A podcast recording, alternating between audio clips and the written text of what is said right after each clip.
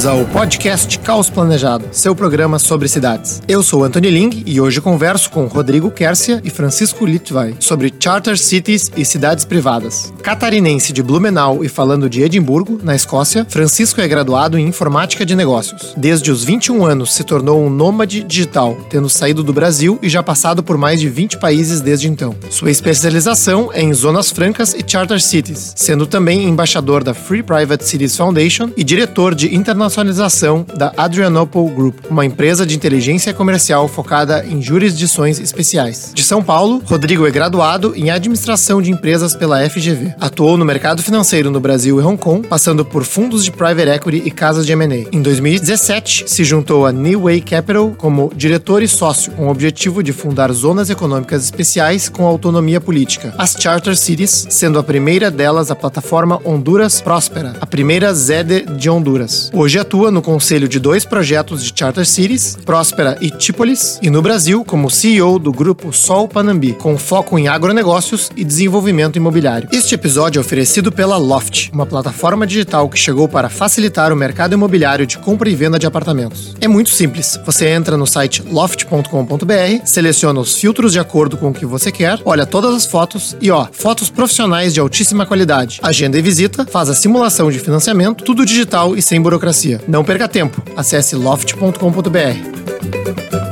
Sejam muito bem-vindos, Francisco, Rodrigo.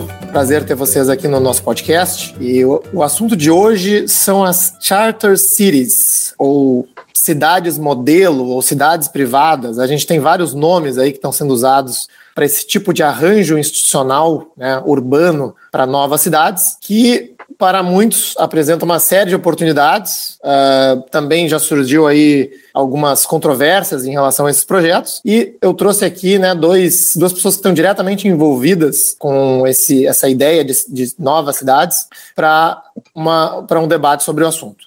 Uh, queria começar perguntando para o Francisco o que é uma charter city, né? Como é que a gente pode navegar esses termos aí que normalmente têm sido usados para para descrever o tema do nosso podcast de hoje. Bom, muito prazer, Anthony. Prazer estar aqui no, no Caos Planejado. É, bom, uma Charter City, e aqui a gente tem várias definições, né, um termo relativamente novo, mas geralmente vai algo como é, Charter City é uma cidade ou um projeto de cidade que tem uma jurisdição especial, que foi, da, foi dado um status especial, uma, um status semi-autônomo, digamos, para ter um novo sistema de governança que é diferente das outras cidades no país em que ela se encontra. Então, é uma cidade, digamos, semi-autônoma que pode decidir é, políticas, pode decidir é, seu urbanismo, pode decidir as suas leis de forma diferenciada do resto do país. É, esse é o termo geral assim para Charter City. Muitas dessas charter cities, é, ou projetos de charter cities, são de gestão privada ou de gestão público-privada, e por conta disso a gente também vê também um, uma junção assim entre o termo cidade privada para designar é, esses projetos também. Então, não necessariamente é uma cidade privada né, nesse universo de de, de definições, digamos assim. Pode então, ser só uma jurisdição especial empreendida, digamos assim, por um governo para testar um novo arranjo. Então, não necessariamente precisa ser privada, precisa ser inteiramente privada. Você tem até alguns exemplos de charter cities é, públicas que você poderia mencionar, como por exemplo Freeport nas Bahamas. É uma cidade que tem essa autonomia de uma charter city, mas é pública. Só que os exemplos mais conhecidos é, são de gestão privada, como por exemplo as EDs em Honduras, né, Próspera, a principal delas, na qual o Rodrigo participou, é, é privada, né, de gestão privada. E algumas das, digamos, mudanças de governança dessa autonomia maior é justamente de permitir que o setor privado faça mais coisas do que faz na maioria das cidades. Então, parte dessas reformas que essas, essas cidades especiais trazem é, são de envolver o setor privado, onde normalmente ele não está envolvido, como na governança, né, como na parte de gestão. Certo. E, bom, então, entrando um pouco mais a fundo, né? Por que fazer uma charter city, né? E, ou por que uma gestão privada? Por que criar uma cidade nova, né? Já tem nossas cidades, né? A gente já tem uh, milhares, milhões de pessoas compartilhando esses espaços construídos existentes, né? Por que, que a gente não só, digamos assim, melhora as cidades que nós temos? Né? E aí o Rodrigo pode, pode se apresentar, né? começar e, e, entrar na conversa. É, obrigado, Anthony. É, igualmente, né, ao Francisco, um prazer estar aqui é, conversando no Caos Planejado. É, então, só também complementando, aproveitando e complementando um pouco o conceito que o, a, maneira que o Francisco descreveu, né, Charter Cities, eu, é, a maneira que eu conceitualizo é a seguinte: é como se fosse o Charter Cities é de uma cidade por concessão. É o, é um, o governo ele concede a operação de uma cidade nova, né, de um, pelo menos um território novo, para ser é, explorado de uma outra, ou, ou dizer, ou não explorado, mas é, para que seja implantado um outro regime governamental dentro daquele território. É, então, aquilo pode ser é, feito de inúmeras formas. Né? Você pode ser uma, uma cidade operando dentro de um regime governamental onde o operador é, daquele território e, e a, aquele que estabelece as regras daquele território é uma entidade privada ou uma entidade pública, né? Então é meio que é, agnóstico a, a esse é, a forma final que aquilo toma. Você pode inclusive criar é, charter cities que sejam, é, por exemplo, completamente comunistas, né? Um sistema completamente comunista. Então você pode implantar diversos tipos de sistemas dentro do que é considerado um charter city ou uma, uma uma private, uma free private city, né? É, agora a questão é o porquê que você faria isso, né? Por que, que você criaria uma uma charter city ao invés de simplesmente é, tinker, né? Ou, ou, ajustar as cidades atuais? É, a questão é que a charter city é uma é uma forma de você criar é, reformas profundas dentro de um território delimitado e pequeno, né? É, às vezes você vai, você, você, identifica vários problemas dentro do, do, do, regime político, né? Dentro de uma determinada região ou de um país, é, que para você emplacar uma reforma real que vai é, ajustar esses problemas identificados é muito difícil, né? Em nível nacional. Então, você criando um espaço de vai pouco interesse para as classes que têm que detêm bastante poder político para eventualmente barrar reformas mais macro que eh, que vão impactar o país como um todo. Você pega um, um território de baixo interesse para essas classes e consegue criar ali um, um, um ambiente de quase de que de teste, né, onde você pode pode ter uma abertura maior para testar uma forma de governo diferente, né? E aí, como eu falei, essa forma de governo pode é, ter um espectro é, infinito de possibilidades, praticamente, desde é, um, um, regime quase anarcocapitalista para um regime comunista que você poderia implantar. É, então, assim, por que criar zonas econômicas especiais, charter cities?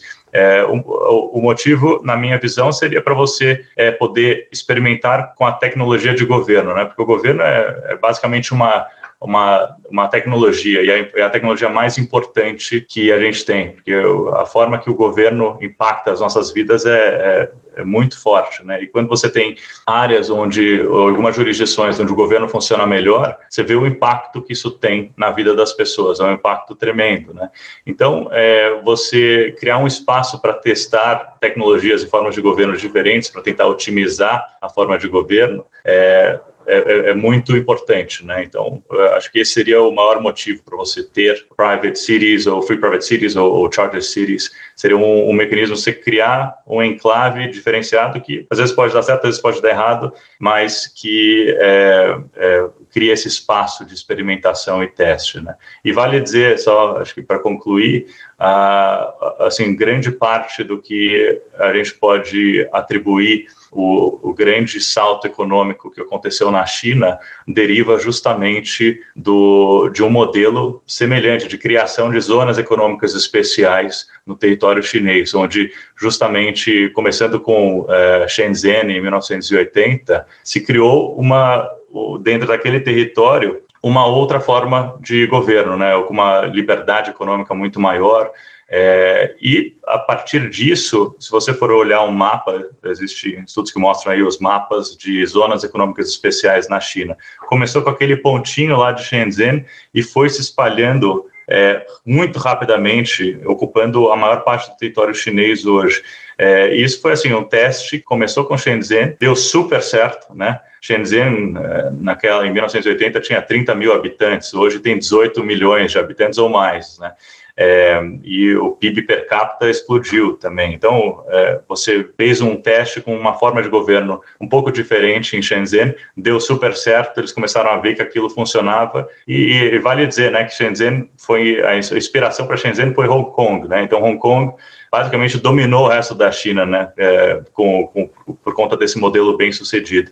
E aquilo foi se espalhando, e foi se espalhando e acelerando o desenvolvimento econômico da China como um todo. É, então, assim, é, eu, eu, vejo, é, o, o, como eu falei, né, é, te, o governo, a, a tecnologia mais importante que a gente tem no planeta, na minha, na minha opinião, e você testar e otimizar essa tecnologia é o que mais gera impacto é, social no mundo, né? Se você consegue melhorar essa tecnologia, isso é muito importante. Se criar um espaço para poder testar tecnologia, é, essa tecnologia nova, né, de governo e tentar otimizar isso é muito importante. Você não consegue fazer reformas em escala nacional, muito difícil. Então, mais fácil você pegar territórios pequenos de baixo interesse é, para fazer esses testes e, e, tentar, após a prova de conceito ser validada e aquilo se verificar que aquilo funciona, tentar escalar isso para o resto do país. Ah, acho que interessante, né? Acho que essa explicação uh, explica, né,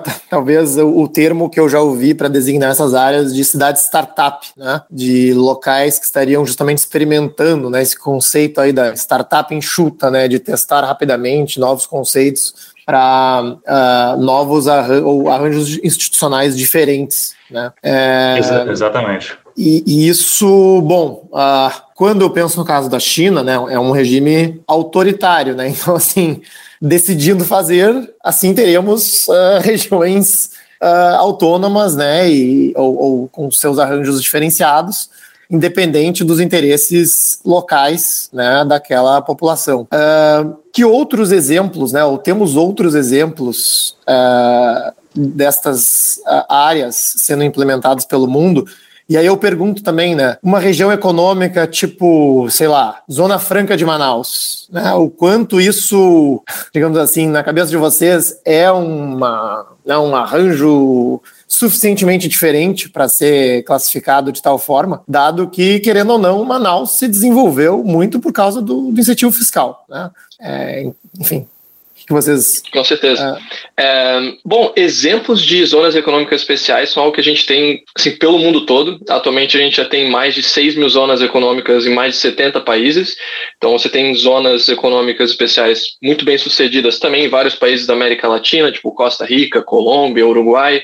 É, você tem pela África, tem nos Emirados Árabes, tem é, tanto em locais mais democráticos quanto em locais um pouco mais é, autoritários, digamos. É, em relação ao que, que chega assim a ser uma charter city ou não, é, a gente está envolvido na, na, empresa que eu estou na criação de um, de um mapa global assim, de zonas econômicas especiais e justamente veio a pergunta como é que a gente vai delimitar o que é uma charter city e o que é uma zona econômica especial normal. E aqui a gente chegou em alguns pontos a maioria das zonas econômicas especiais são assim, parques industriais, são parques de negócios, são lugares onde você tem exclusivamente empresas. Sabe? Você tem escritórios, você tem é, depósitos, armazéns, fábricas, mas não tem ninguém morando lá. As pessoas que estão lá estão fazendo uma comuta diária para ir lá trabalhar naquele parque de escritórios. É, você já tem agora uma tendência de mais zonas começarem a incluir um componente residencial também, não ser apenas uma zona industrial, mas também ter é, alojamento, às vezes ter hotéis, é, para que as pessoas também fiquem por lá. É, por exemplo, na Rússia começou a ter algumas zonas que também tem as habitações dos trabalhadores da zona, já é, ali também meio que virando uma cidade planejada, no né, estilo é, Henry Ford, digamos.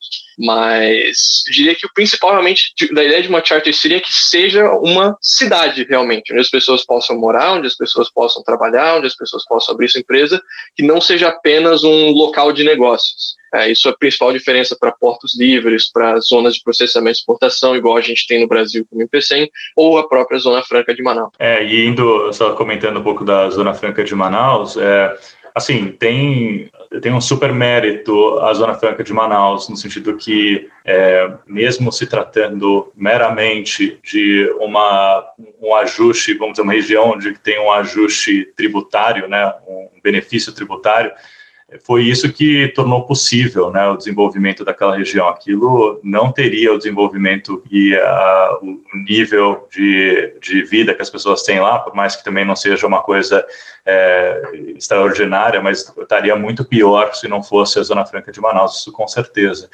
E mas assim, o que a gente, quando a gente fala, né, de, de charter cities e de é, free private cities, a diferença para a Zona Franca de Manaus é que você, na Zona Franca de Manaus, você tem é, um espectro muito é, estreito daquilo que é, do, dos, vamos dizer, o, o, governo ele tem um espectro amplo de atuação sobre uma, uma, uma determinada região. É, ele vai estipular, vamos pensar assim, você tem o, território, que é o hardware, e você tem o software, que são as regras do jogo, é, que é o, regime, a maneira que da governança que está estabelecida naquele território, que vai ser uh, o sistema político, as instituições, as regras, as, leis, regulamentações, etc.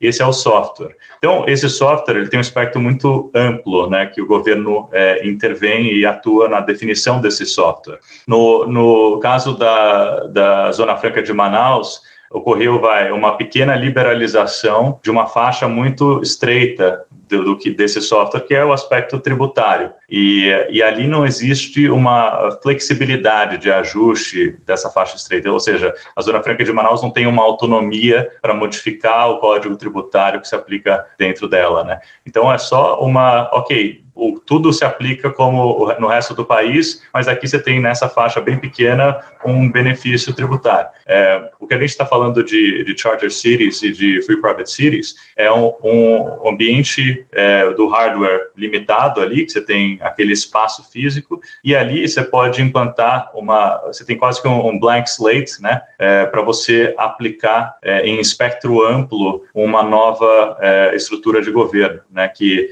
é, por exemplo, no caso de, da, de Honduras Próspera, né, que é o meu projeto que eu faço parte em Honduras, é, a gente tem um grau de autonomia super elevado dentro do nosso território, desde reestruturação completa do Código Tributário, mudança do sistema político, mudança do sistema é, é, jurídico do daquela, daquele território. Né? A gente saiu do, de civil law para common law dentro do nosso território. É, a gente tem autonomia para modificar legislação trabalhista, leis de zoneamento, permitting etc. Então, você tem realmente um espectro muito amplo para poder atuar e modificar as regras do jogo desse software, né, desse sistema operacional do país. É, e assim, e, e, e, vale dizer né, que uh, os países que podem tirar mais vantagem desse tipo de estruturação são aqueles que têm as instituições com, com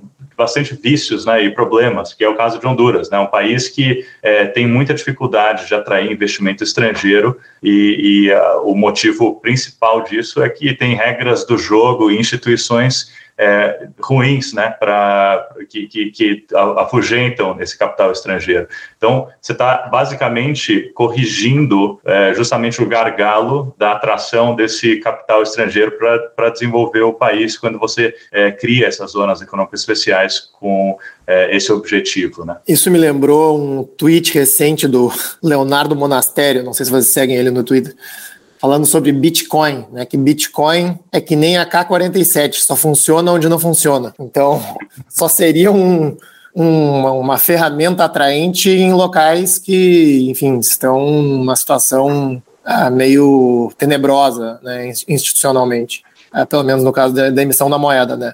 E aí, no caso de criar uma, assim, dar um apertar o botão do reset, né, que é o que é o que sou às vezes, né, quando vocês falam sobre essas, essas regiões, né, parece parece que é algo mais ou menos nesse, nesse que serviria para esses casos, né? E, mas assim, o, o, o, pegando o gancho aí do, do Rodrigo sobre o caso de Honduras, né?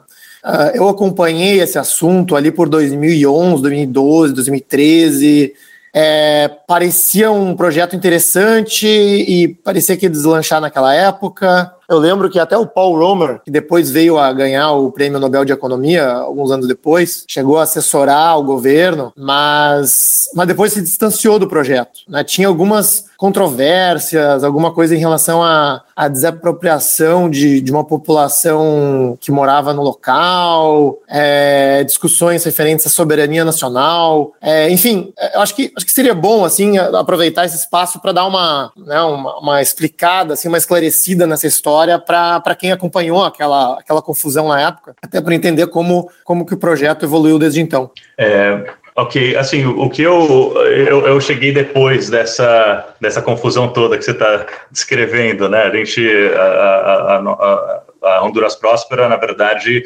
é, chegou já depois que a lei estava aprovada, é, já com.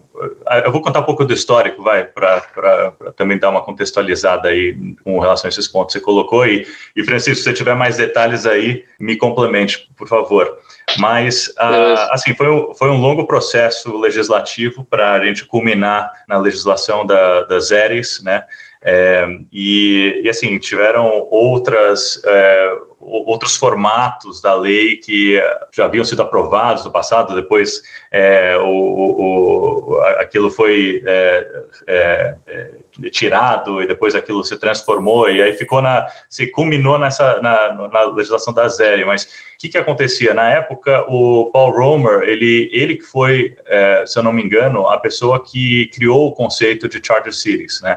E naquele momento, o conceito, acho que é, vem mudando um pouco o significado do que é Charter Cities, mas naquela época, Charter Cities era o, a ideia de eu vou pegar um território em um país em desenvolvimento e esse país vai é, abrir o espaço nesse território do software, né, como eu falei, é, para que um país de é, primeiro mundo é, pegue e, e, e, e, implante dentro desse território suas instituições e suas regras. Seria como que é, assim, vamos, vamos abrir um espaço em Honduras, por exemplo, para que a Suíça, que é um país que as regras das instituições funcionam bem, é, chegue lá e institua é, as mesmas regras e mesmas instituições dentro daquele território. Com a ideia que é, é justamente o, o, as instituições e regras é, que, que ruins do, do país em desenvolvimento que atrasa o, o, desenvolvimento daquele país. E se criando esse, esse formato, você é, conseguiria trazer o benefício da Suíça para a localização de Honduras, no caso. Aí não, não tinha uma discussão daí que isso seria um neocolonialismo? Exato, essa foi a primeira, é isso, né? primeira acusação. É, na, isso foi originalmente num TED Talk do, do Paul Romer, que ele criou esse termo de Charter Cities,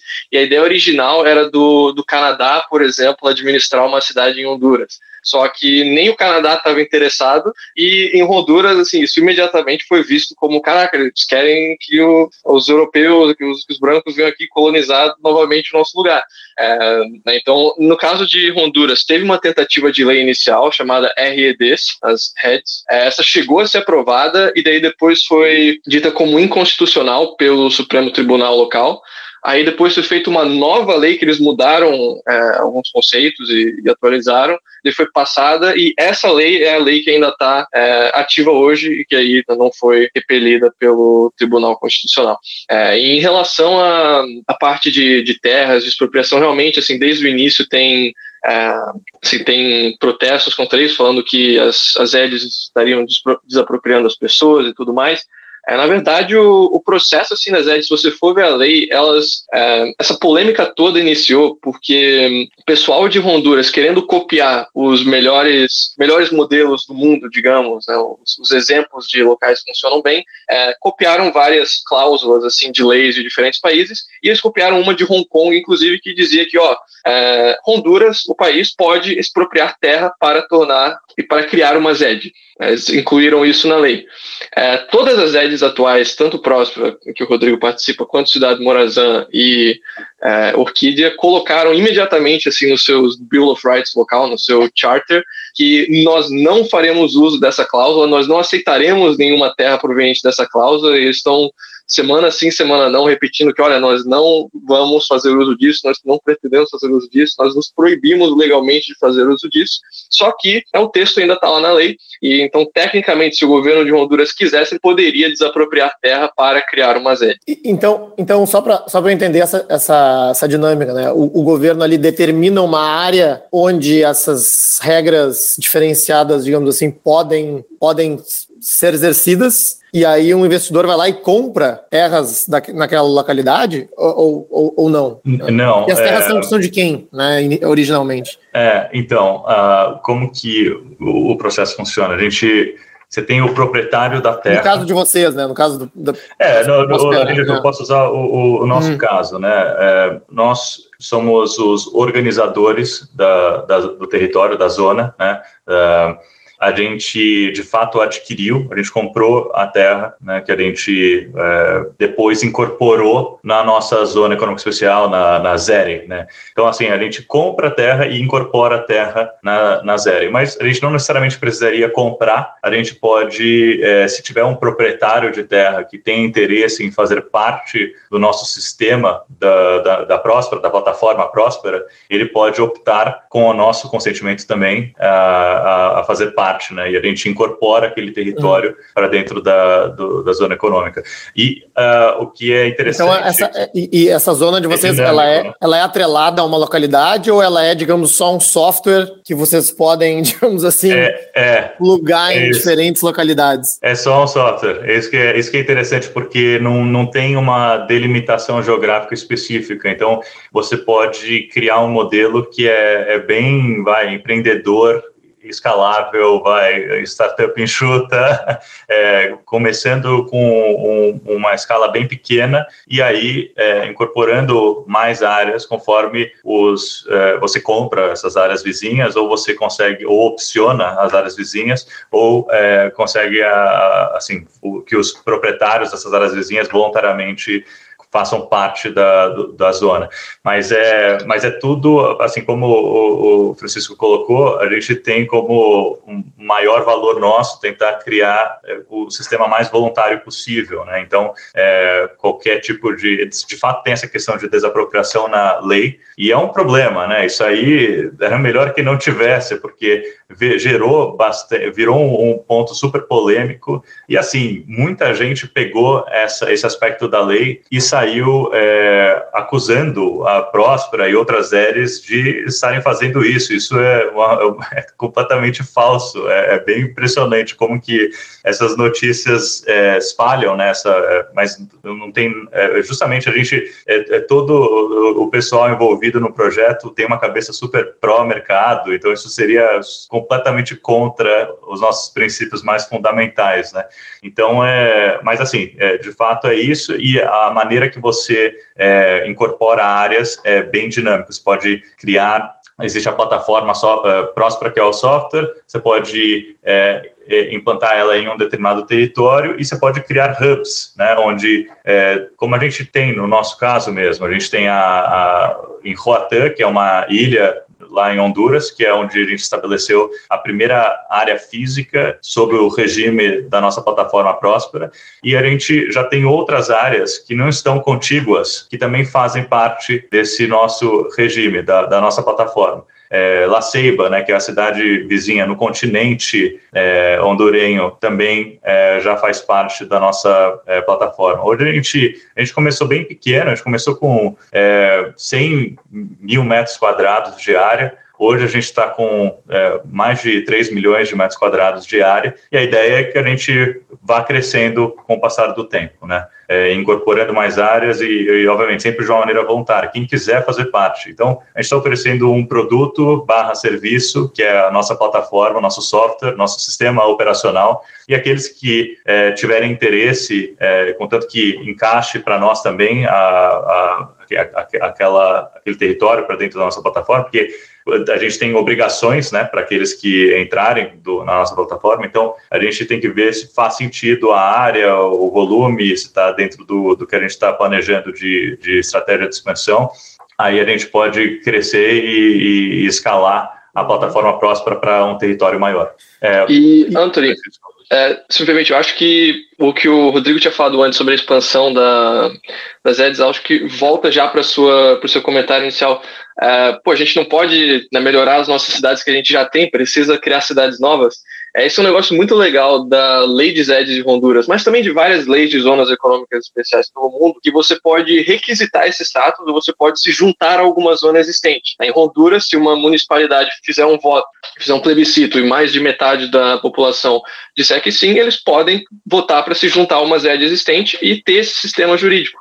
É, e mesmo assim, assim para outras zonas econômicas especiais, voltando para a parte de parques industriais e tal, é, por exemplo, na Colômbia você tem centenas de zonas econômicas especiais privadas que são estabelecidas pelo setor privado, eles só precisam fazer uma requisição e tudo mais para conseguir o status de ter uma zona franca. É, isso é algo que no Brasil, por exemplo, é praticamente impossível com a zona franca existente, o modelo de zona franca de Manaus, é algo que agora a gente vai ver mais com a reforma que teve na zona de processamento e exportação, que agora, antes era só o governo federal que podia delimitar onde vai ter uma zona de processamento e exportação. Agora também os municípios, os estados e mesmo o setor privado pode requisitar é, uma zona de processamento e exportação, claro, se eles apresentarem um plano devidamente estruturado, né, mas isso é algo que também é um fator muito grande do que, que vai ser um, um regime bem sucedido ou mal sucedido de, de zonas especiais. Às vezes você tem esses regimes que são feitos, ah, a gente quer favorecer um, um local é, que não é muito desenvolvido no país, então a gente, o governo federal vai lá e vai decretar que somente ali vai ter aquela zona. É, mas assim, às vezes o lugar é menos desenvolvido realmente logisticamente é muito difícil, né, esse tipo de coisa, e daí por conta disso muitos países têm regimes de zonas que não são bem sucedidos, que não tem uma flexibilidade de onde estabelecer. Agora, quando você tem esses mecanismos de, ah, o setor privado pode ir atrás, ou qualquer municipalidade pode fazer um, um argumento para poder ter uma zona, é, aí você costuma ter regimes muito mais bem sucedidos que eles conseguem colocar o status exatamente onde vai prosperar mais. Entendi. Uh, queria uh, né, dar um passo para frente aí na nossa conversa para falar um pouco sobre o tal do hardware, né? Já que o nosso podcast aqui é sobre urbanismo, cidades e tudo mais. Uh, e perguntar para o Rodrigo, bom, é, no caso né, desse projeto que já está em andamento, é, próspera, né? Já tem alguém morando, já tem construções, né? O que, que a gente. Porque eu, eu entrei no site de vocês e tem ali algumas imagens, algumas renderizações, né? O que, que digamos assim, que, como é que está começando a ser implementado isso no espaço físico, né? É, tem sim construções. A gente, a primeira construção foi o que a gente chama de beta building, que é a, a, a, vamos dizer uma prova de conceito que a gente tinha todas as aprovações já da, da zona econômica e então já estava estabelecido o, a, o ZERE, a, a Próspera já estava estabelecida, é, mas a gente tinha tudo no papel, né? Vamos ver na prática. Então a gente queria construir alguma coisa com o nosso próprio capital, seguindo o nosso próprio zoneamento e regras de construção internas, contratando pessoas para construção, usando o nosso próprio é, regime trabalhista. É, então, assim, a gente realmente fez para ser uma prova de conceito. Então já tem é, algumas construções em andamento, né? Então, é, e tem pessoas que já moram lá, que já habitam esse, essas, essas, é, essas residências, então escritórios, a sede nossa está lá. Então, é, existem a, alguns projetos residenciais que já estão em andamento, tem algumas torres que estão sendo construídas, tem um projeto residencial com a, a Zaha Hadid, é, é, que também né, é, um, é, um, é um super parceiro nosso, o, o escritório, o, o, Patrick Schumacher, que é o, o head lá da Zaha Hadid, ele é um, é um super parceiro e advisor do nosso projeto também. É, então, assim, já está já tá em andamento, né? Obviamente está numa fase inicial. A gente está agora com, a gente acabou de adquirir uma, tem, tem um, um resort é, grande na ilha de de Roatán, é, que a gente chama Pristine Bay, que a gente adquiriu também e agora é, incorporou para dentro do, do nosso Zeri. E então assim ali já tem operação hoteleira, é, já tem é, algumas outras operações com, com empresas que se mudaram para lá. Dentre elas temos uma, uma, uma, empresa de pesquisa com células tronco que também está usufruindo dessa arbitragem regulatória que a nossa zona é, fornece, né? É, então assim já está já está fora do papel, né? Já não está mais só em estado de planejamento, já é algo que está materializando no, no mundo físico, no mundo real. Eu queria fazer uma, uma provocação, né, pelo menos em relação ao que se vê externamente, aí no caso de, de Próspera ou Prospera. Uh, o, o, conceito de cidade, para mim, né? Eu, eu, eu, sempre brinco assim, cara, se, se, tem render de um resultado final, não é cidade, né? É empreendimento imobiliário. Porque aí tem um resultado final que, enfim, um gestor vai controlar e tudo mais, que nem uma, uma Disneylândia, né? Então, uma Disneylândia não é um, uma cidade, né? É um grande empreendimento. É, e, e, pelo menos olhando o site, tem, tem essas imagens dos, dos, prédios que vão ser construídos e tal, né? E pelo que entendi, vocês são, digamos assim, como se fosse um gestor único desse, né, dessa camada imobiliária que define os zoneamentos e tudo mais, mas com, assim, tem um controle sobre o, o resultado final do espaço físico, né? Será que isso não é somente, digamos assim, um grande empreendimento imobiliário operando sob uma, uma jurisdição uh, institucional diferente? Né? Ou, ou, será que, né, até que ponto a gente consegue chamar isso de cidade? Né? O meu, meu, meu conceito de cidade, pelo menos, é algo mais aberto, né? algo. Uh, está usando aqui a palavra plataforma, né? mas uma plataforma aberta onde né, não só diferentes agentes estão aí interferindo sobre o espaço, mas também tem até uma, uma, uma representatividade cívica, social, né? A própria população aí participa da, da gestão, elege seus representantes, né? Que é o que a gente tem, pelo menos é, desconhece aí do, no, no, mundo democrático como cidade. Né? Então, como é, que, como é que vocês lidam aí com essa. Com essa é um, porque é um conceito novo, né? Então, é, conceito novo. Só, só dividir um pouco os conceitos que você colocou. É, Achei assim, por exemplo, questão de representatividade, questão de isso aí é, um aspecto de governança, de eleição, é um aspecto de governança, né? É, isso, é, vamos dizer, é, é isso é, é, vamos dizer, o sistema político que está implantado vai determinar a maneira que, que aquilo vai, que, que o, o operador da zona vai, vai operar, né? É, então, isso, isso é uma questão. A outra questão é se a gente tem renderizado já um desenho do, do desenvolvimento macro, se isso já não é simplesmente um, um projeto residencial, né, ao invés de chamar de cidade. É, eu acho que assim, na verdade, o que a gente tem são duas coisas distintas, né? Uma coisa é a plataforma próspera e o software que a gente desenvolveu, é, e a outra coisa são os projetos imobiliários que a gente está iniciando, né? É, mas a ideia é que a, a gente está pondo nosso próprio capital no desenvolvimento é, imobiliário inicial, é, mas a ideia é que a gente está sendo mais um catalisador disso é, do que alguém que vai efetivamente estar tá o tempo inteiro criando esse desenvolvimento imobiliário. É, a ideia aqui é, é, é o seguinte: a, a, a, gente, vamos dizer, a gente pode falar de projetos residenciais específicos, né, projetos imobiliários específicos, é, e a gente trata deles de uma maneira isolada, né? Quando a gente fala, tem um projeto, o Duna Project, né? Que são duas torres residenciais que a gente está já é, com boa parte vendido. É, a gente trata desses projetos em isolamento, né? A gente fala do projeto, o que, que ele é, qual que é a planta, quantos, quantas unidades vai ter, qual que é a localização, qual que é a vista. a gente trata dele como um, um projeto imobiliário específico. É, isso, posto, ele, ele se encaixa dentro de um master plan que a gente fez para a área como um todo, dessa primeira, esse primeiro hub de rota. Mas o master plan, como você sabe, é uma coisa provisória, é, é, um, é, um, é o plano que a gente tem por hora até a gente chegar um momento que tiver um plano melhor, né? E a gente vai revisar isso, mas é tudo um desenho preliminar dentro de uma escala razoavelmente pequena, que é a escala que a gente está hoje, é, mas aquilo sim é, norteou a definição da, da área inicial onde a gente faria, por exemplo, esse projeto Duna, que são essas duas torres residenciais. Então a gente comunica o projeto Duna de uma maneira bem focada, né? E a gente é, também é, contempla o aspecto que aquilo está dentro de uma zona econômica especial mais revolucionária, né?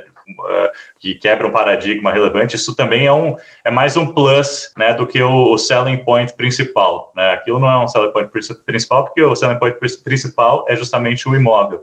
É, agora, isso quando a gente está tratando para vender as unidades residenciais. Agora, quando a gente está tratando de é, levantar capital, dependendo do qual, qual que é o destino desse capital que está sendo levantado, se, porque ele pode ser levantado para a gente ter um fundo imobiliário que a gente está montando para futuros projetos é, imobiliários. Então ali a gente vai falar do master plan, é um negócio mais tangível, mais imobiliário mesmo.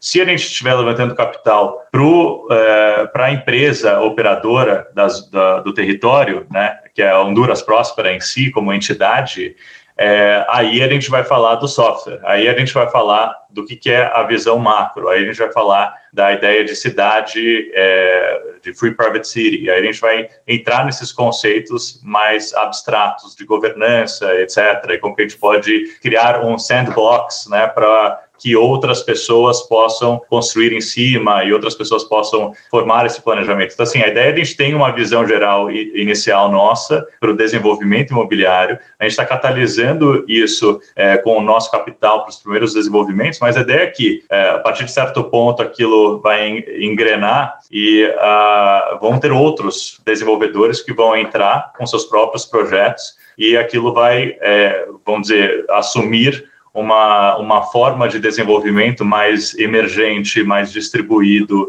é, e de uma maneira mais é, descentralizada, né? Uhum. É, então, é, é, mais ou menos isso. Não sei se serviu essa explicação. O, uh, serviu, e aqui eu vou trazer um paralelo para ver se eu e os ouvintes conseguem se, se situar vocês, na parte da urbanização, seriam tipo uma terra cap de Brasília. Vocês uma terra uma... cap? O que, que é terra cap? Terra cap é a, é a agência. É a urbanizadora. é a urbanizadora de Brasília, né? Uma empresa estatal que o governo federal fez para construir o plano piloto e gerir o estoque de terras né, da, da né, de Brasília.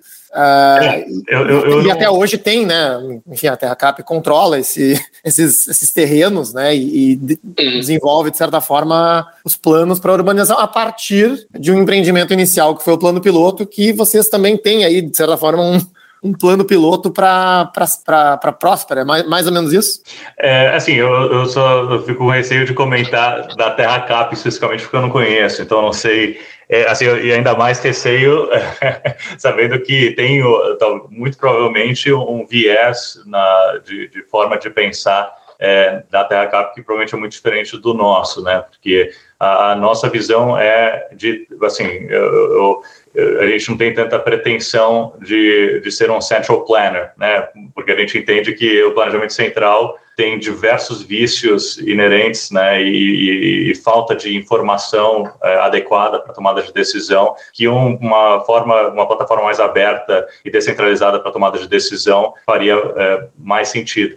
É, mas, assim, ao mesmo tempo, a escala que a gente está é uma escala bem pequena, né? Então, é, assim, para dar um exemplo, eu tenho, assim, na, hoje eu, eu, eu sou CEO do grupo Salpanambi, que é a empresa da minha família. A gente tem áreas para desenvolver é, razoavelmente grandes, né? A gente tem, por exemplo, em Campinas, no distrito de Souzas, quatro, mais de 4 milhões de metros para desenvolver. Essa área lá em Souzas é maior do que a área total da Próspera, né? É, e assim, a gente está fazendo um master planning da área, uma visão de como que a gente vai começar o desenvolvimento. A gente vai montar parcerias com desenvolvedores para irem aos poucos fazendo o desenvolvimento dessa área. É, então, assim, a ideia é que a gente atue como um master planner, né? É, o master developer, desculpa, o master developer da, da área. É, e assim, a, a ajude a, a, trazer e a, a, catalisar o desenvolvimento daquela área, é, seguindo um norte não muito especificado uhum. que vai ser refinado é, iterativamente ao longo do tempo, né? É, e assim, dentro de uma escala que é pequena, então, então eu acredito que o, a gente também tem um componente de central planning, sim, mas é um central planning de, em escala pequena. Então, a gente também não perde tanta informação, já que não se trata de uma escala tão imensa é, como Brasília como um todo, por exemplo. Uhum, uhum. E eu acho que dá para incluir algumas comparações aqui é, sim, o Rodrigo está falando bastante do exemplo de Próspera, mas a gente já tem exemplos práticos assim de diferentes, é, diferentes modelos de como fazer isso funcionar. É, tanto na parte de como que é o, a propriedade, como que é a gestão. Por exemplo, nas duas ZEDs atuais que estão sendo construídas, a gente já tem modelos completamente diferentes. Em Próspera, você tem um modelo de é, ó, Próspera tem essa terra aqui, a gente vai vender para outras pessoas depois desenvolverem, fazerem coisas por cima. É, em Cidade Morazã, que é a outra ZED que está lá no, no continente, o desenvolvedor resolveu adotar um modelo em que ele mantém completamente o título daquela terra e ele só faz leases.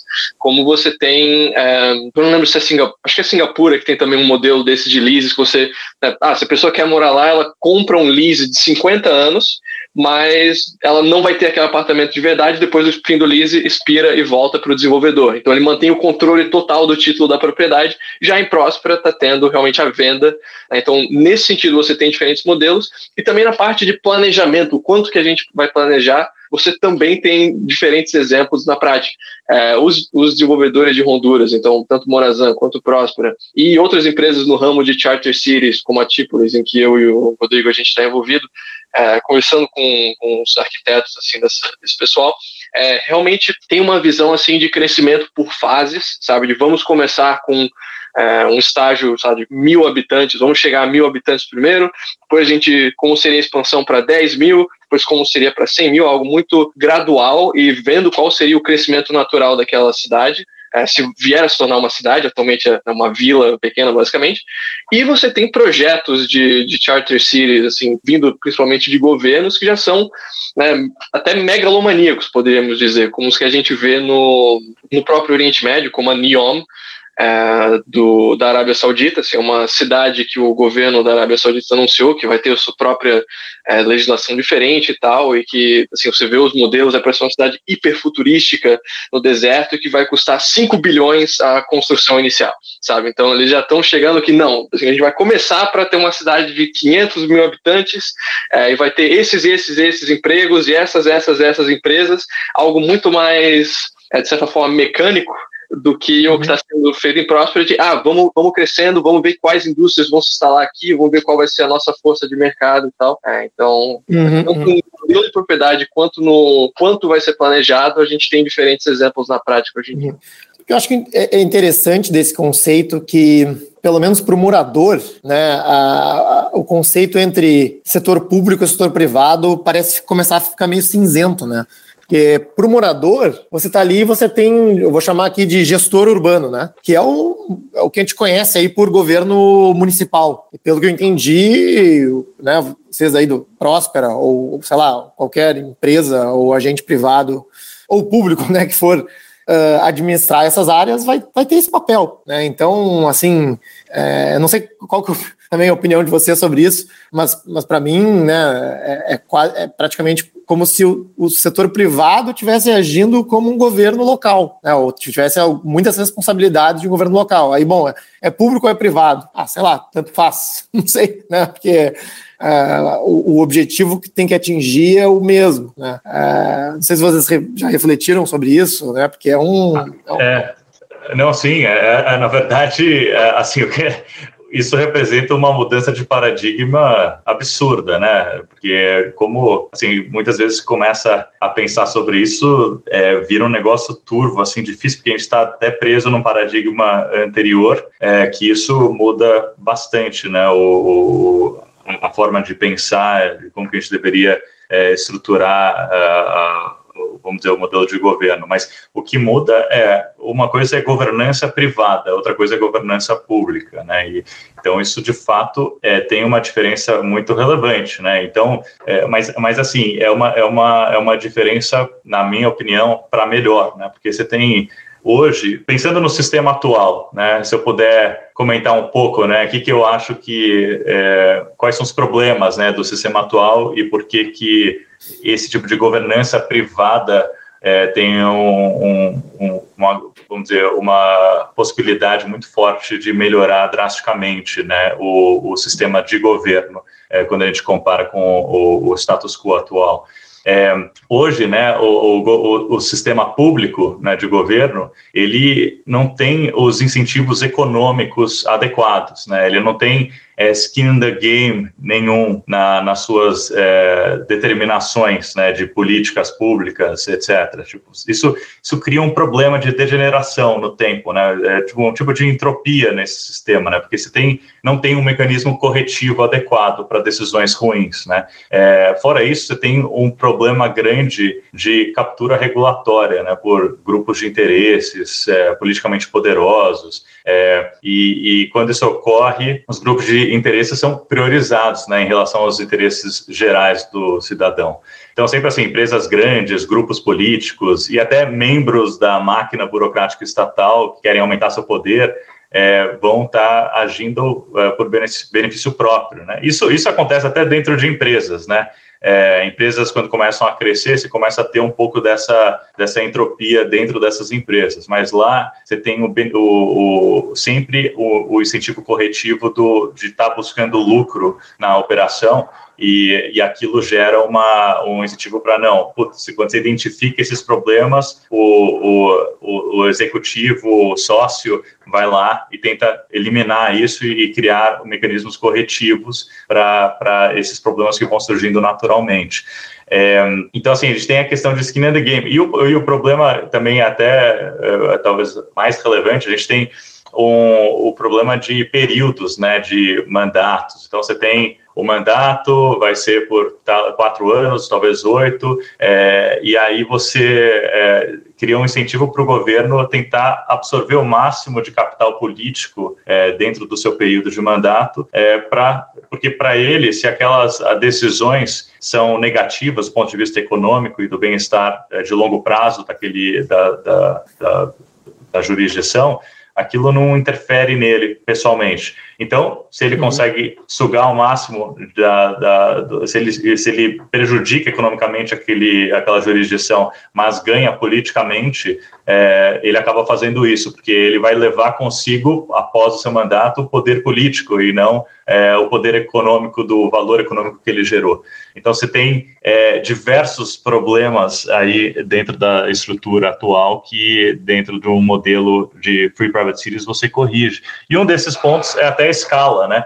O problema de escala, que a escala dos governos atuais é totalmente inadequada né, para a prestação de serviços. Né? A gente já sabe que as jurisdições mais eficientes elas é, do mundo, né? Elas são pequenas no nível de cidade-estado. Então você começa a pensar, pô, não faz mais sentido o governo ser pequeno? Por que, que precisa ser um negócio gigantesco? você tem sempre, quando você escala ó, qualquer organização, você começa a aumentar o, o custo marginal das transações internas que aquele, aquela organização está acumulando. É, e dentro de um mercado né, competitivo, tipo empresas, você chega a um ponto de equilíbrio, onde você consegue crescer até certo ponto, né? Tem aquela teoria da firma que fala que é, os custos de ele vai crescendo a empresa até que os custos de transação internos fiquem maiores que os custos de transação externos, né, na margem. É, os governos não têm essa conta, né, porque eles uhum. é, não sustentam suas operações na base do lucro. Então eles podem crescer ad infinitum, né? Então por conta da, do monopólio. É, e assim sempre que você tem monopólio com pouco voluntarismo, você é, reduz o feedback loop com os seus clientes, né? Então você tem um monopólio, você não está muito preocupado com o que os seus clientes acham, né? É, o, assim, o oligopólio já tem uma resposta fraca para os clientes, o monopólio pior ainda. O governo é o pior monopólio possível, é, é a maior corporação que existe, né? E não pode entrar em falência nunca. Então é, você, cria, você criou uma situação é, muito ruim para que aquele uhum. sistema seja é, eficiente. Enquanto que uma, um, o governo privado vai sempre tentar, o interesse dele é baixar ao máximo o custo dos seus, o preço dos seus serviços, porque ele quer atrair o máximo de pessoas possível. E ele vai ter que também ter o incentivo de achatar os custos de produção desse produto e serviço para poder aumentar sua margem de lucro. Então, é um mecanismo é, inerentemente é, feito para melhorar a alocação de recursos, né? E é, então, assim, você, você melhora a alocação de recursos, porque está tentando minimizar uhum. custo e minimizar preço, é, e aí, é, enquanto que o governo normal não tem isso, né? O governo público não tem isso. Você tem a tragédia dos comuns, né? É, e, e, até é por isso que banheiros públicos são imundos, né? E o banheiro da sua casa é limpinho. Porque você põe, você usa o banheiro lá, depois você vai embora e você não tá nem aí. Se sujou um pouco, você vai, vai embora. Então é um pouco isso, né? A gente acaba tendo tudo que é público, muitas vezes tem esses vícios de, de governança que tendem a gerar um sistema que se degenera no tempo. Vou, a gente está aí avançando no, no tempo da nossa gravação. E eu, mas eu, eu não queria deixar de fazer mais algumas provocações baseado, inclusive, na, nessa tua última explicação. Né? Então vou, vou seguir aqui com duas perguntas. É, digamos que dê certo, né? Essa questão da, da, da próspera e você conseguiu atrair muito, bastante gente, né? É, a própria cidade não vai ser um monopólio dentro daquela jurisdição, né? E até que ponto o morador pode, digamos assim, trocar de software, né? É, ou né, com, uhum. com, relativa facilidade. E aí a gente até entra na, numa questão aí da que a Sofia colocou no, no nosso chat, né? Se, se, que tipo de mecanismo de, de participação popular, que eu acho que é uma, é uma pergunta frequente, né, existe dentro desses arranjos ou dentro do caso de vocês, né? É, porque uh, uma, uma crítica possível, né, a, a, aos incentivos puramente voltado ao mercado é de que é, existe aí uma camada da população de baixa renda, uh, pouco, pouco, produtiva economicamente, né, que, vai, que vai, digamos assim, influenciar pouco no retorno do, do empreendimento e, digamos assim, vai, vai ter menos relevância para aquele resultado final e cujas, né, cujas necessidades, cujas vontades vão ser menos representadas uh, se houver um sistema que cria essa representatividade. Né? Eu vejo assim que é o diagnóstico que você fez né, do problema aí, da, do problema de incentivos chamado governo, né? Uh, para muitas pessoas, uh, o, o, caminho a ser seguido é maior participação popular né, e não necessariamente mais incentivos de mercado. Isso é uma. Eu estou trazendo né, um argumento uh, comum e frequente e válido né, para uh, né, se contrapor ao, ao, ao, que vocês trouxeram. Né? Uh, alguma... Super, ótimas perguntas. Assim, eu, eu, eu não quero falando em monopólio, eu não quero monopolizar a conversa também. Então, é, eu, eu, mas assim, eu acho ótimas perguntas e eu queria responder. Não sei se o Francisco quer falar um pouco sobre isso primeiro, alguma coisa relacionada é, a isso. Eu queria falar, é, acho que, Rodrigo, você poderia falar depois dos modelos, assim, em próspera de participação popular, como o conselho e a parte de veto e tudo mais, mas, assim, que tiveram vários debates e vários, uh, assim, muito pensamento em relação à parte de participação popular no ramo de Charter Cities. Uh, um dos maiores uh, acadêmicos, assim, do ramo, Tom W. Bell, é, tem um livro inteiro chamado Your Next Government, recomendação fortíssima é, para quem tem interesse. E lá ele também assim é, fala de diferentes modelos que poderia ter para participação popular aí. Aí ele sugere, por exemplo, um direito de voto negativo para residentes em cidades privadas, assim, que ah, a cidade privada faz as regras, mas se os residentes acharem que está vindo contra os seus interesses, eles podem vetar essas regras. Um modelo desses existe em próximo. É, existe também a ideia de, ah, não, a gente poderia ter meio que uma democracia de acionistas em que todo mundo que é residente na cidade também precisa ser acionista da empresa, ou tem que ter pelo menos uma ação da empresa para que ele também possa ter um voto, para que ele também é, né, tenha os interesses alinhados junto com a cidade, que a cidade também tem o interesse de beneficiar os seus residentes. É, ou uma combinação desses dois modelos, que eles chamam de double democracy. Assim. Então, tem diferentes ideias de como engajar a população que não tem dinheiro para ser acionista, digamos, é, na governança dessas cidades. E aí, é que deixa o Rodrigo falar mais de um funcionário de startup que vai vestindo o, o seu equity. Exato, que ele tem uma participação é, no tempo o primeiro morador nesse grande experimento social, né? Não sei se é mais ou menos isso, se essa é uma, uma possível ideia aí. Sim, é, é assim, a gente tem esses mecanismos, né, como o Francisco colocou, a gente tem é, é, referendos com direitos negativos, né, onde a população pode vetar leis novas.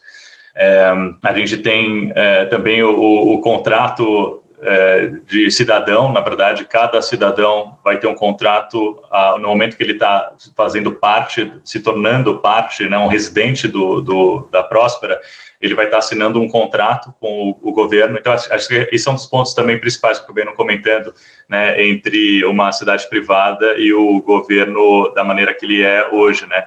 O, o governo como ele é hoje, baseado naquele, entre aspas, contrato social, é, ele, tá, ele pode ser unilateralmente, esse tal contrato pode ser unilateralmente revogado e alterado é, é, totalmente, de maneira totalmente discricionária pelo governo. Né? E eu não tenho nenhuma voz em poder a, evitar que isso ocorra, se for uma mudança que seja prejudicial para mim.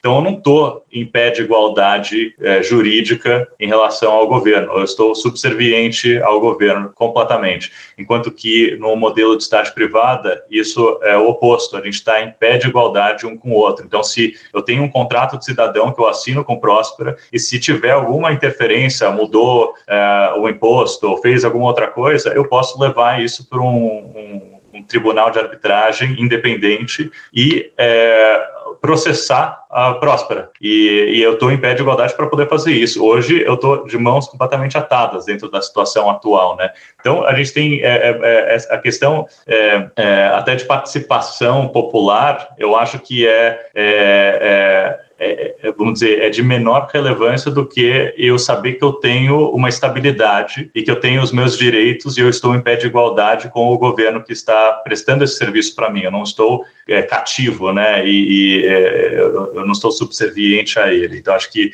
tem é, esse aspecto é, é, realmente muito importante dentro desse novo modelo, né, de governança privada, que é muito, é justamente sem autoritarismo, né? Porque hoje a gente vive num sistema completamente autoritário. Então a gente está criando um, mecanismo é, eliminando esse autoritarismo, basicamente. Então, é, é, fora isso, né, tem no nosso caso específico em Próspera, a gente é, tem um, um, tem referentes de direitos negativos, como eu coloquei, mas também quando a gente chegar a 10 mil habitantes, é, a gente pode ter um referendo onde 51% da população pode decidir banir o nosso o nosso sistema. Assim, é, a gente está com essa ameaça aí, então precisamos ter um, um ótimo trabalho ao longo desse período para que isso não ocorra.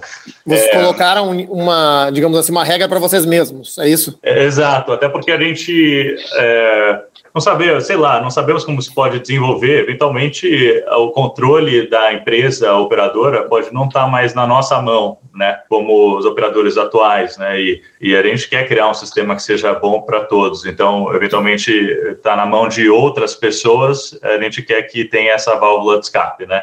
Mas assim, até pensando nessa questão de válvula de escape, a gente está, é, o que, que, a gente está falando? A gente está tá criando uma um, um, um sistema diferente de governo em um território. Isso isso aqui também não foi comentado, acho que é, é muito relevante. É um território sem habitantes. A gente está numa área pequena ali, onde não tem nenhum habitante hoje. É, então, assim, a gente não está forçando ninguém a, a, entrar na nossa jurisdição, né? É, tem zero é, é, coerção aqui, é, é totalmente voluntário. Quem quiser entrar vai fazer parte sabendo tudo de antemão, que, que, quais são as regras de antemão, ao que, que ele está acordando, né? e aquilo vai ser. É, então, assim, é totalmente voluntário. Então, é, essas questões, né, na, na prática, o que, que a gente está oferecendo? A gente está oferecendo uma, uma pequena alternativa. Né? É, quem não quiser, e, e cada um está livre para sair. Então, assim, se um hondurenho, né, como você estava falando, pessoas com, com, mais eh, baixo poder aquisitivo, é, se eles entram no nosso, no nosso regime, na nossa plataforma, ele está livre para sair a qualquer momento. Então, assim, não tem nada eh, que impeça de fazer isso, diferente dos, dos, é, do sistema atual, porque hoje meio que você é refém do Brasil, né? Como você faz para sair? Você tem que ter, para sair é um puta perrengue, é uma dificuldade, para entrar em outro lugar lugar também é uma dificuldade. Nesse caso, é o que? Você está em Honduras, ok. Agora você está em Honduras, você tem a alternativa de ir para Próspera, né? É, e, pô, não deu certo em Próspera, você pode voltar para Honduras. É, então, assim, você tem. A, a, participação popular, na minha visão, é muito mais é, parecida com, é, vamos dizer, um, um, mercado natural, né? De, de, vamos dizer, você tem. Você pode. Eu, eu voto em qual é, é, celular eu gosto mais, comprando o celular que mais é, se adequa às minhas é, vontades, né? E eu posso ir lá na loja e eu compro, né? Então os meus desejos e, e tal são melhores é, endereçados por esse celular. Então eu compro esse celular. É, é, totalmente voluntário. É diferente de um sistema onde você está cativo dentro daquele sistema, e aí, por estar refém daquele sistema, você precisa ter uma participação popular para evitar com que outros grupos utilizem do sistema coercivo para me coagir, né? É, é, diferente, porque você não tem essa capacidade dentro de Próspera. Então, é, isso até perde muito relevância é, versus o modelo atual. Isso é parte do que é uma mudança de paradigma e a forma de pensar sobre isso. Né? Francisco, quer complementar alguma coisa? Eu acho que vale, vale acrescentar assim, essa parte de escolher locais diferentes, a razão pela qual zonas econômicas especiais são importantes. Né? A gente tem uma discussão assim de ah, eu devo tentar mudar o sistema onde eu moro ou devo tentar ir para um outro lugar. Né? Tem esse proponentes de exit de imigração, de ah, não, busque uma jurisdição que te trate melhor e tudo mais. É, sabe, é uma possibilidade, mesmo se não existissem zonas, de você, sei lá, emigrar para um outro país e morar na Europa, morar nos Estados Unidos, morar para onde você quiser, para ter um sistema diferente que te agrade mais. Só que, assim, na prática, na teoria, isso é para ter uma competição entre os governos atuais, e realmente tem, mas na prática, nem todo mundo tem a possibilidade de se mudar simplesmente né, assim para um outro país. Tem fatores como família, tem fatores como é, relações de trabalho, tem assim, diversos fatores além de simplesmente a governança. E isso é uma razão pela qual zonas especiais são tão interessantes também, porque elas criam várias oportunidades de governança diferentes dentro de um mesmo país, sabe? Então, uma pessoa se mudar dentro do Brasil é muito mais fácil do que, sei lá, ela ir para uns Emirados Árabes da vida. E mesma coisa agora em Honduras. Ele já tem três EDs ativas e tem, se eu não me engano, 26 ou 27 projetos de ZEDs que foram apresentados para o CAMP, o comitê lá de adoção de melhores práticas, para daí serem aprovados e se tornarem ZEDs. Então, assim, se todos esses passarem, não sei se vão ou não, mas Honduras seria o equivalente ao número de estados brasileiros em ZEDs diferentes que né, cada uma poderia ter o seu sistema diferente de administração, de urbanismo, de é, impostos, enfim, para daí a pessoa escolher o sistema que né, melhor apetece ela. É, e aí só também complementando aqui, endereçando a questão de monopólio, né, que foi colocado no começo. É, assim, é, é, é, como se fosse um monopólio o, dentro daquele território específico. A gente tem, porque é o nosso território, então, da, da mesma forma que vai um, um shopping center, ele tem um monopólio das regras de como que ele vai operar aquele shopping e as regras para é, o lojista que vai entrar dentro do shopping. Ele tem o monopólio sobre isso porque aquilo é, é aquela propriedade dele. Então é, é, é semelhante a isso, mas nesse caso não é um monopólio problemático, né? Porque é, é, é dentro de uma escala muito pequena e você dentro desse sistema de zeres tem uma competição muito forte, né? Que, qual que é o, o, o conceito? Você vai ter, é, como o Francisco estava dizendo, né? Já existem múltiplas zeres é, aprovadas, é, as ERES vão estar competindo entre si, competindo com o, o governo é, local, é, e aí com isso você vai estar criando mais opções, mais é, é, você está tá criando vai um leque de opções de tipos de governo para qualquer um poder optar e com um custo de saída baixíssimo, né? Então, é isso que a gente está tá fazendo, é, é, reduzindo, aumentando o nível de competitividade governamental. E todo mundo, e criando, vai, é, como você falou no começo, né? Tipo, startup de governo, né? É tipo um, como se fosse um, um setor de startups de governo, é, que é isso que empurra a competição e a inovação dentro desse segmento, dessa tec tecnologia.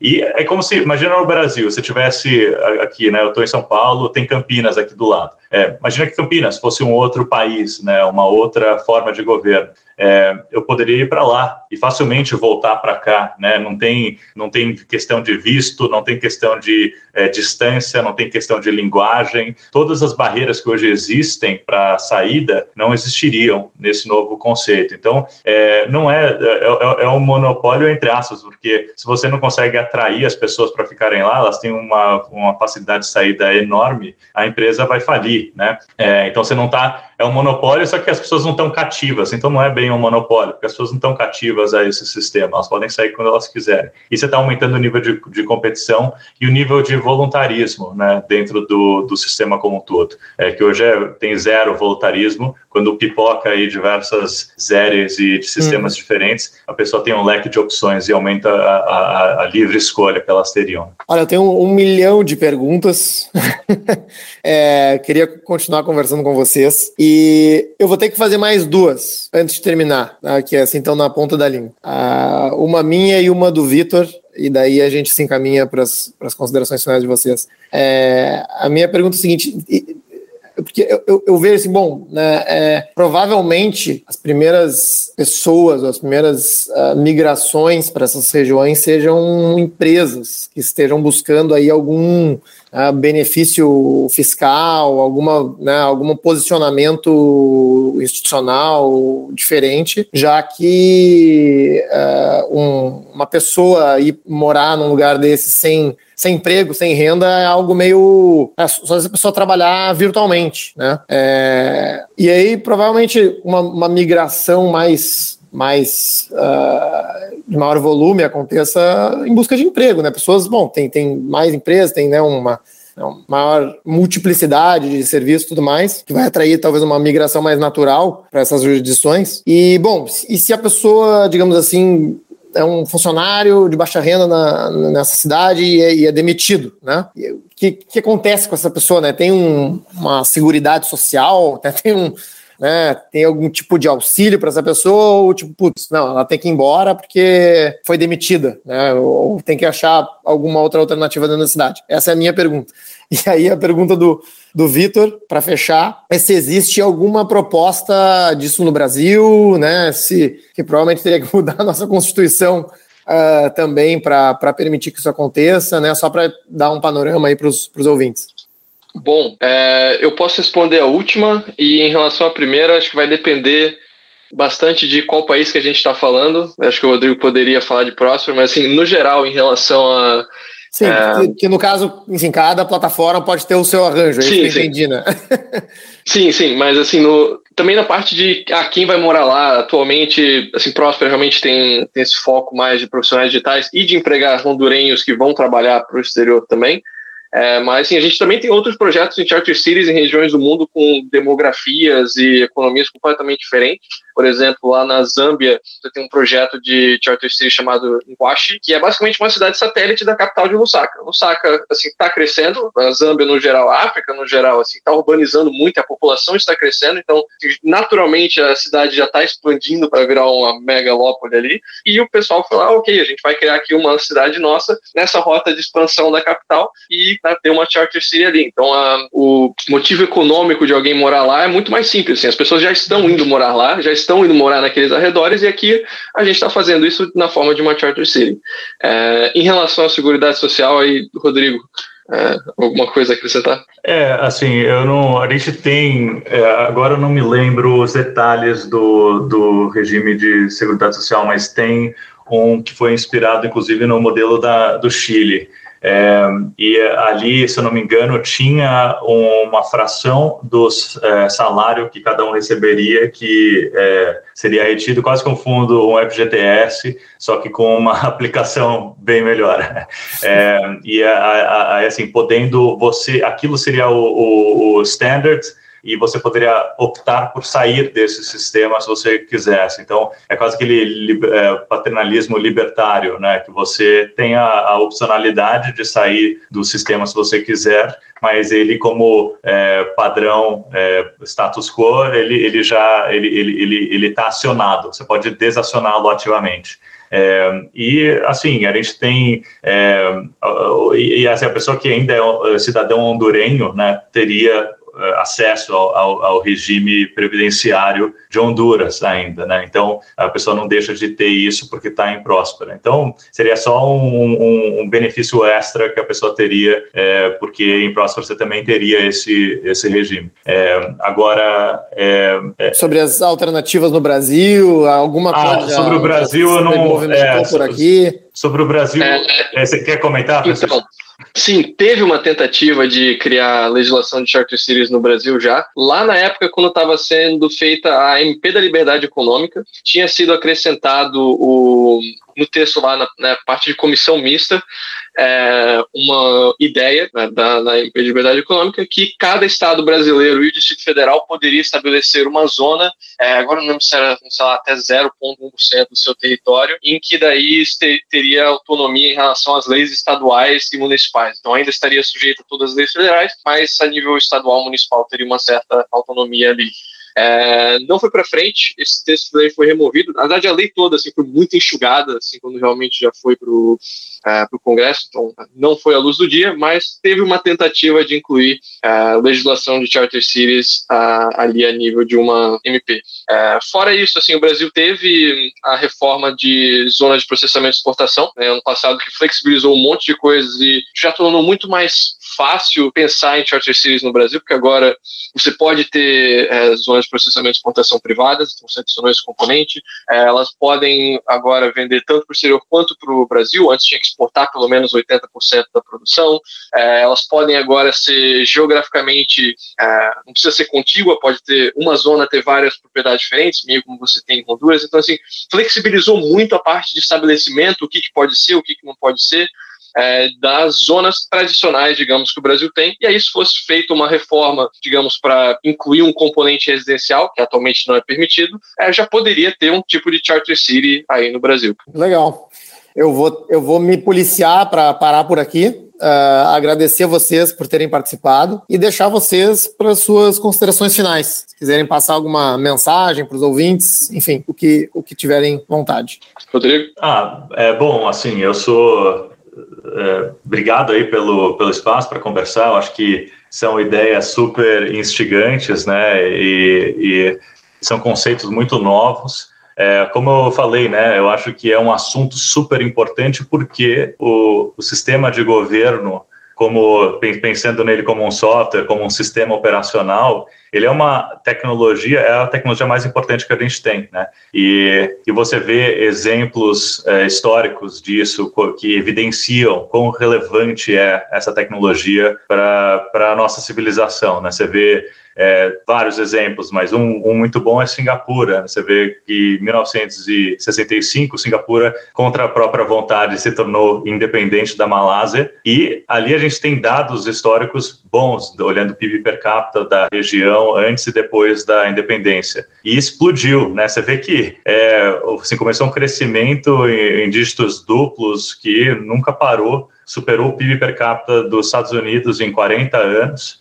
É, e antes disso, ele estava é, numa, numa situação de extrema pobreza, similar ao que Honduras é hoje.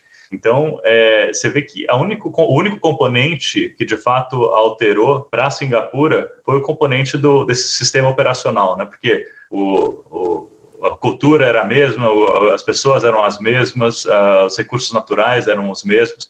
Então, assim, isso evidencia mais uma vez, dentre diversas outras evidências que a gente tem por aí, que o sistema operacional de governo é, de fato, a tecnologia mais importante para é, uh, o, o, desenvolvimento econômico e um bem-estar geral é, da humanidade. Então, esse sistema é super importante que a gente o, o, o otimize e, e, descubra formas novas da gente operar ele e melhorar essa tecnologia. E para você criar disrupções e, e aperfeiçoar uma tecnologia, você precisa desse setor de startups, né? porque são em escala, é sempre em escala pequena, com testes múltiplos rodando em paralelo, com variações pequenas entre eles, que você começa a descobrir coisas novas. Putz, ali teve uma, uma, uma regra dessa forma que foi muito bem, a gente pode incorporar, e aí você vai aprendendo um com o outro e desenvolvendo essa tecnologia de uma maneira muito mais acelerada do que a gente tem hoje. Hoje a gente tem uma completa estagnação dessa tecnologia, que não só estagnação, mas muitas vezes retrocesso, porque é, aquilo começa a, a, entrar numa entropia e num retrocesso que fica cada vez mais difícil, né? É, você é, operar, porque tende a, a, crescer, a máquina burocrática tende a se autoalimentar e ficar cada vez mais difícil. Então, assim, você criar uma válvula de escape para a gente testar formas novas de governo e mostrar maior eficiência nessas outras alternativas, eu acho que é fundamental para a humanidade poder escapar desse é, emaranhado regulatório arcaico que encobre o nosso real potencial de se desenvolver e ter um desenvolvimento econômico e um bem-estar social muito maior que a gente tem hoje. Bom, é, não tenho muito a acrescentar depois da, das últimas palavras do Rodrigo, só deixar o meu muito obrigado aqui, Anthony, pelo convite. É, e que se vocês quiserem aprender mais sobre o que a gente falou aqui, é, tem várias organizações no ramo, acho que vale mencionar. A própria Próspera, o site deles vale a pena conferir para quem quer entender esse primeiro projeto em Honduras, é próspera.hn. É, duas organizações grandes no ramo de charter cities, de divulgação e de, para quem quer entender mais a parte teórica da, do modelo, é, o chartercitiesinstitute.org e a freeprivatecities.com são duas organizações muito boas nesse ramo. É, e também o projeto em que a empresa que eu trabalho estava envolvida, né, que, fez o, que fez esse mapa chamado Open Zone Map, é um mapa de todas as jurisdições especiais do mundo, então todas as zonas econômicas especiais, todos os portos livres e também todas as charter cities. A gente encontrou é, classificou umas 20 e poucas delas pelo mundo, de acordo com aquela nossa definição de uma zona, com uma autonomia substantiva e com residentes, com né, que tem escola, que tem gente morando lá. Então, mais de 20 projetos desses pelo mundo todo, você pode olhar, alguns são públicos, alguns são privados.